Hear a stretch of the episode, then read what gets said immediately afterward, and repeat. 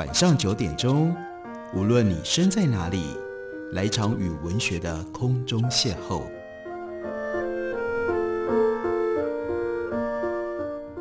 杨照谈书，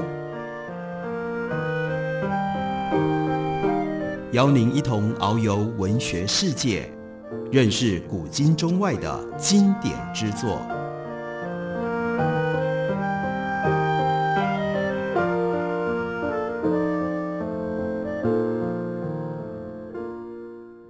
位听众朋友，大家好，欢迎收听杨照谈书。本节目以台北广播电台 FM 九三点一，每个星期一到星期五晚上九点为大家播出。我是杨照。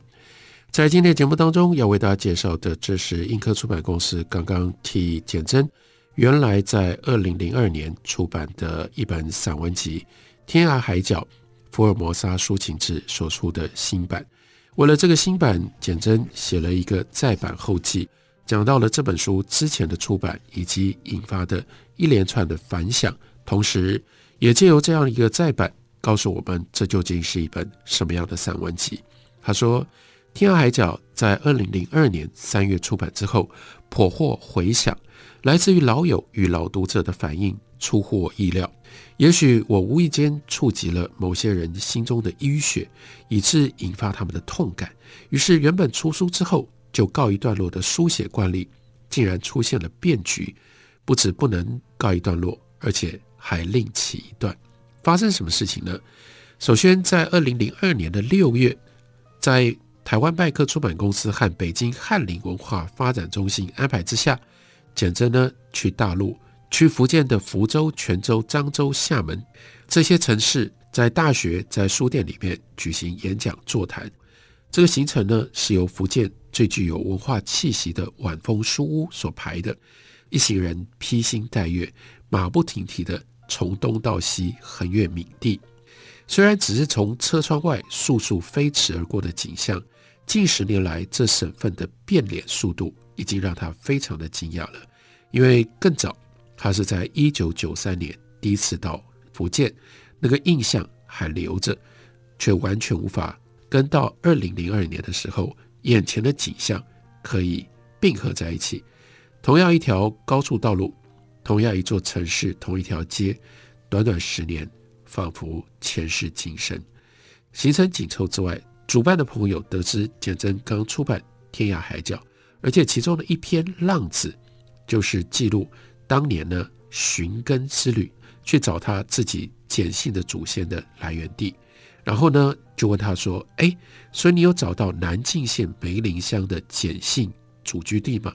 简真就实话实说，他说：“九年前，一九九三年那一趟路，因为太匆忙了，所以只到南靖县的县城，并没有到梅林乡。”朋友一听，就像是下定了决心，说：“哎呀，这回到漳州参观土楼，要把简真拉到真正的祖居地，到梅林乡才算圆满。”简媜说：“我心想，圆满岂能求得？乃需有不可思议的机缘与幸运，才能够摸得到边。更何况我的祖居地远在群山万壑当中，在飞鸟也需要问路的云深处，在天涯外的天涯。所以发生什么事呢？他告诉我们，预告不可思议的事情开始发生，而且带着试炼的意味。二零零三年的六月十五号。”预定参观土楼，这是端午节凌晨两点多钟。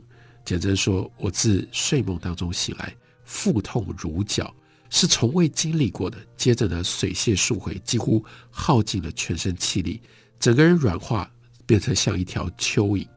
自己想，应该是饮食不洁所引发的肠胃炎吧。”他说：“我出远门一向鸿运当头，五毒不侵，所以我。”向来只带补品，不备药。这个时候收遍行囊，也只收出半包苏打饼干、一瓶鸡精、矿泉水，还有一管不知什么时候塞入的治肠胃的小药粒。我把该吞该喝的送进到肚子里，只能够躺在床上辗转，千心称颂我佛慈悲了。第二天到了天亮，告知同行友人病况，他们又收来了另外一款日治的。肠胃药，说是对于台胞的胃肠会有比较有效果。土楼行程开始出现了变数，去还是不去呢？一行人揪着眉头等我定夺。我初步判断自己应该没有脱水的危险，而且此时不泻、不绞痛、未发烧，只要进食休息，可以冒险一游。事后才知道，真的是冒险。往返超过八小时，而且呢，多半是颠簸狭窄的山路，连当地人坐车都会晕车。再怎么说，应该也不适合虚弱的病人。这呢，就是试验，测一测到底意志有多强。清晨出发，七人座的小巴士朝闽西、闽南交界的山群疾驰，雄伟的城市后退了，朴实的县城让路了。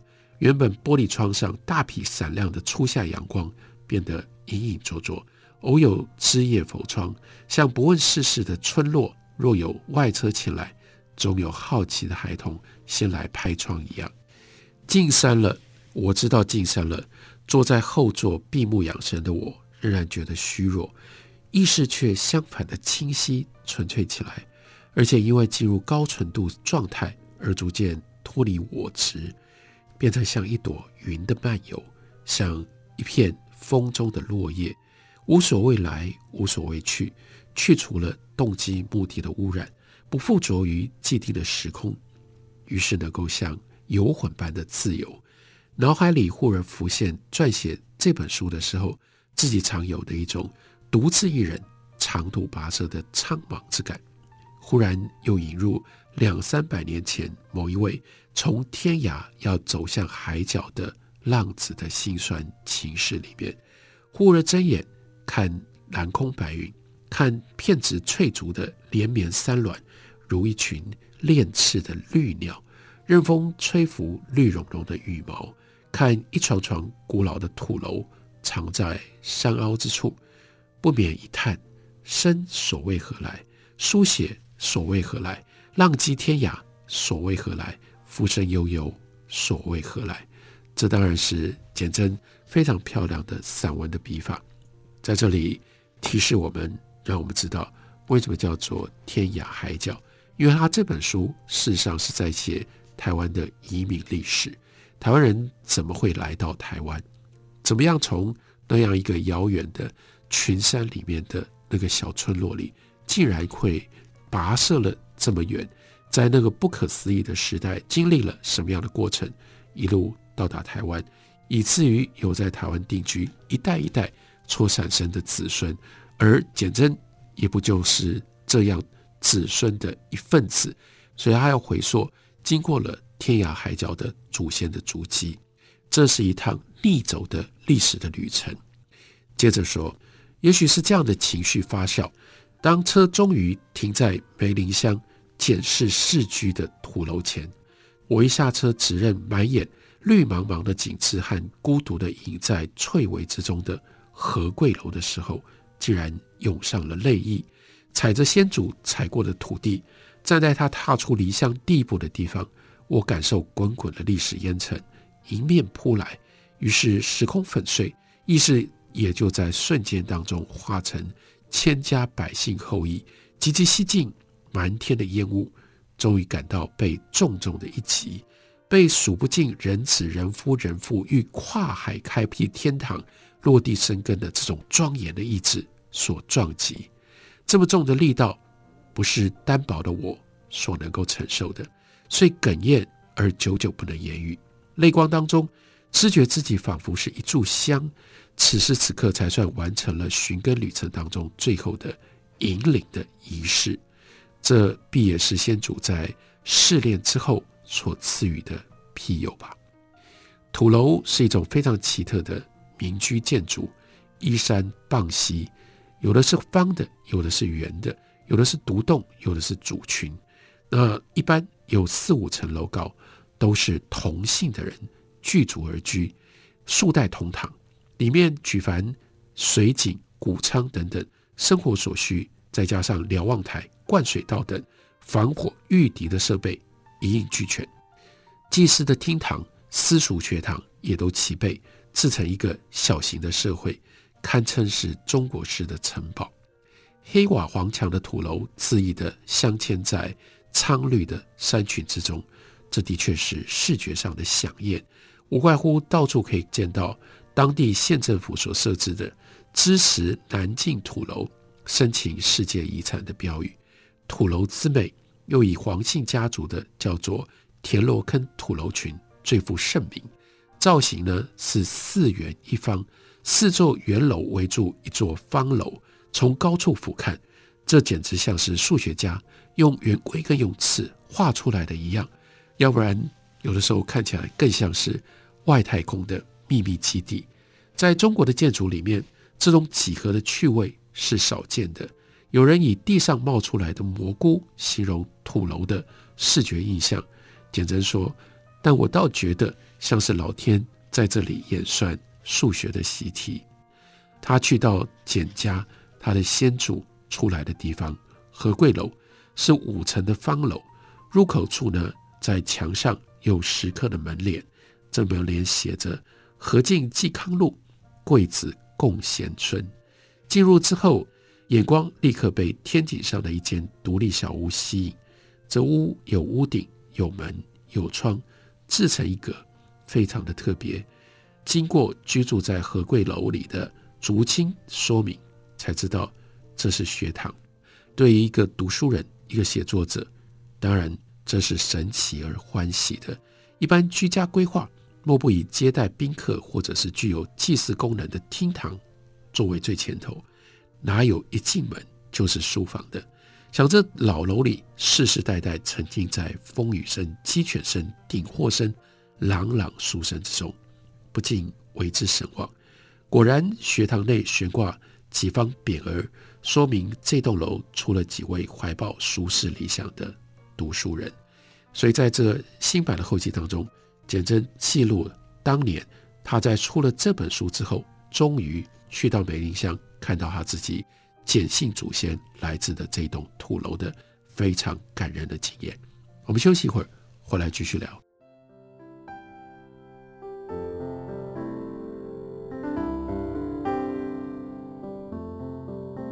听见台北的声音，拥有颗热情的心，有爱与梦想的电台，台北广播 FM 九三点一。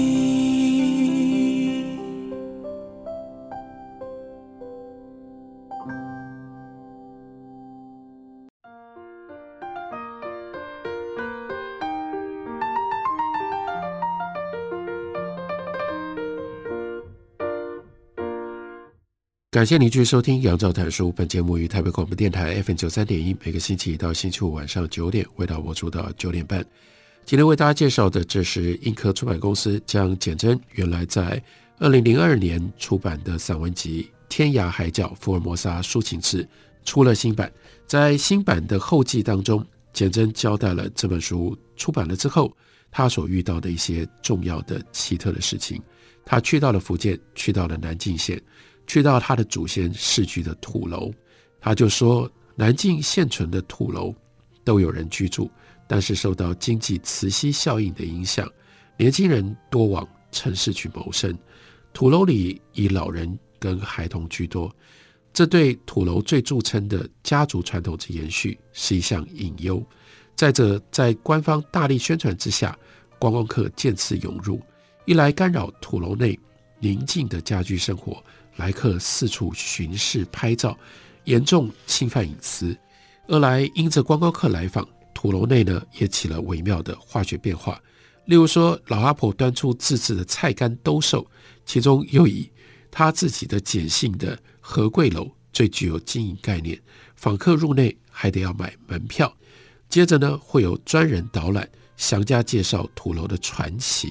不过呢，他又特别挂号解释说。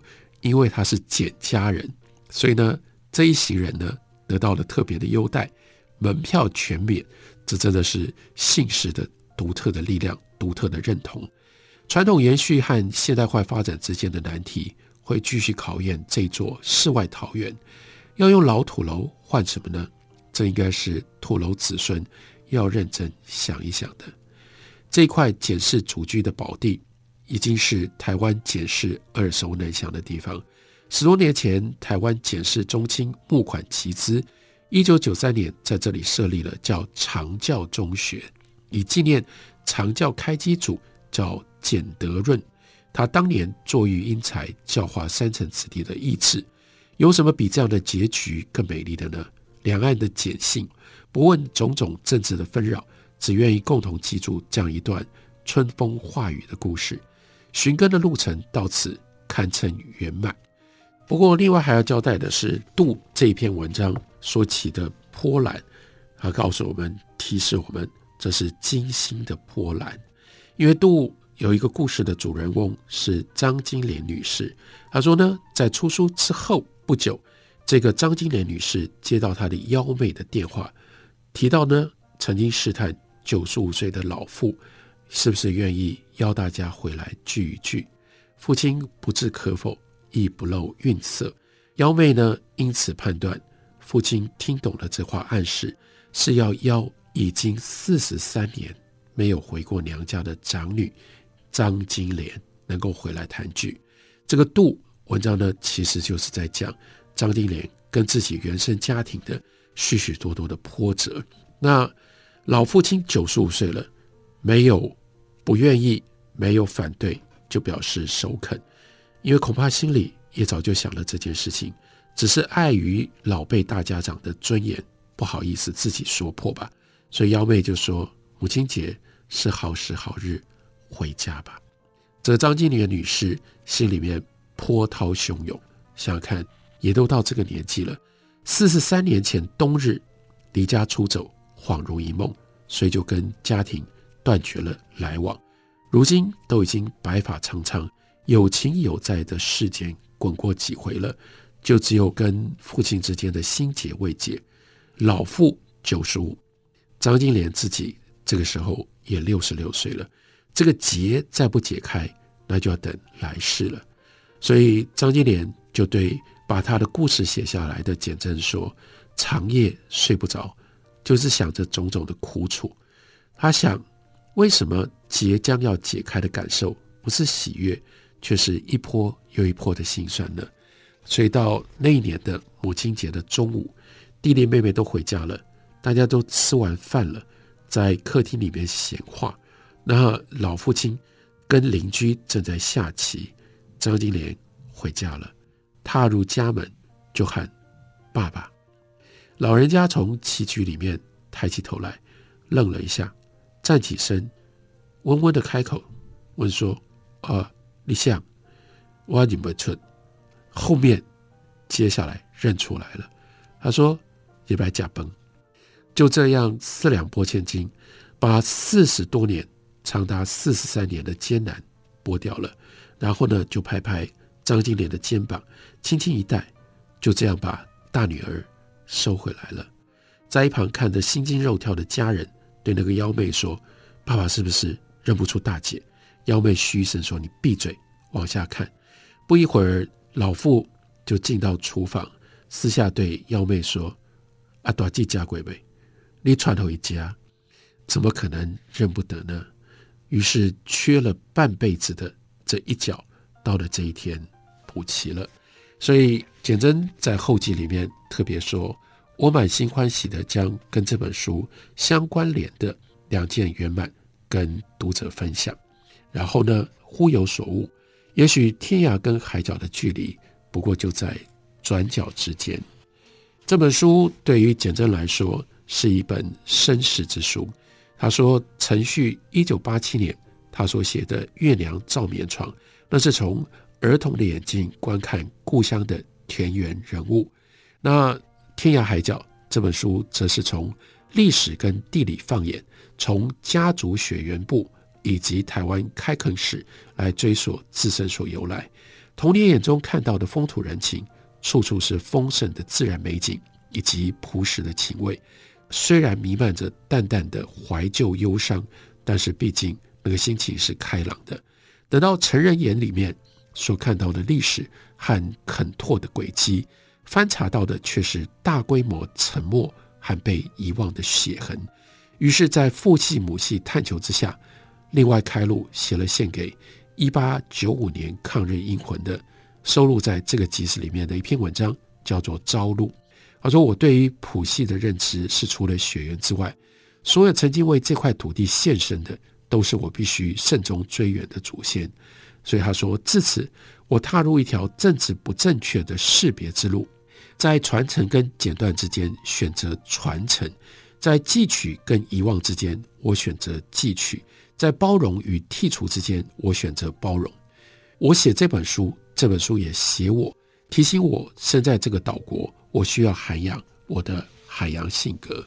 所以，他所追索的慎终追远的祖先，甚至包括原住民。在这本书里面有一篇文章，标题是《浮云》，浮云的副标题是献给母林。他在前言上面就说：“一八二零年代苍翠的而且美丽的滨海平原，噶玛兰已经成为汉人的新乐土。从一七九六年吴沙率领垦民入噶玛兰，短短二十年当中，噶玛兰变了天。所以原来居住在平原的族人，他们不得不整理行囊，西家带眷，开始走入永绝不复的历史黑洞。什么叫做历史黑洞？因为他们从此，他们失去了姓名。”失去了面目，失去了声音和姿态，失去了他们自己的故事。历史不过是满身遍野的白骨。如果有人注视，而且不忍离去，那一堆枯骨才会恢复血肉，悠悠地说出他自己的故事。所以，他假想给了我们这样的一个那个时代的原住民女性的故事。所以，用第二人称这样叙说：你编着一只藤编的大篓。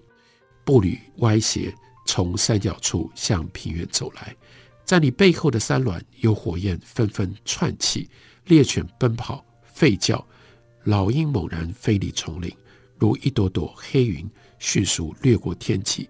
那是迁移之前最后一次出草狩猎，十多名族人持标枪，抄起弓箭，依照习俗，在深春草茂季节向山林展示勇敢。他们用火烧草，用烈焰逼出野鹿的行迹，然后用标枪去射，鹿惊而奔逃。猎人们高声呼啸，穿过老藤缠绕的古墓，从各处超涧越岭，齐力追捕。有矫健者扑身擒鹿，用双脚锁住了鹿身，速速地抽出短刀刺中鹿的喉咙。一阵风飒飒吹过。鹿气绝如风中飘叶，猎人收刀，俯身吮吸鹿血。整座山的体温升高，猎与被猎都已经带着血。几天前，善听鸟音以占卜吉凶的老巫婆站在森林的入处，闭目凝神，自喧腾的鸟鸣当中辨别那样的声音。这个长尾的白鸟是祖灵的使者。唱出祖先对于狩猎的预测，sim sim sim，仿佛在说：“我的猎人，我世世代代的子孙，这山已被我祝福过，河流以及平原也弥漫着我的气息。去吧，带着你们的弓箭，取你们所需，不可杀绝。要升起丰收的火把，答谢星空。要饮酒，以歌声和舞蹈取悦我。”这描述这样一个平埔族。他们如何入山？在那个入山的过程当中，简媜把他的想象力格外运用在母林身上。一个母亲，她如何参与了这样一个历史行列？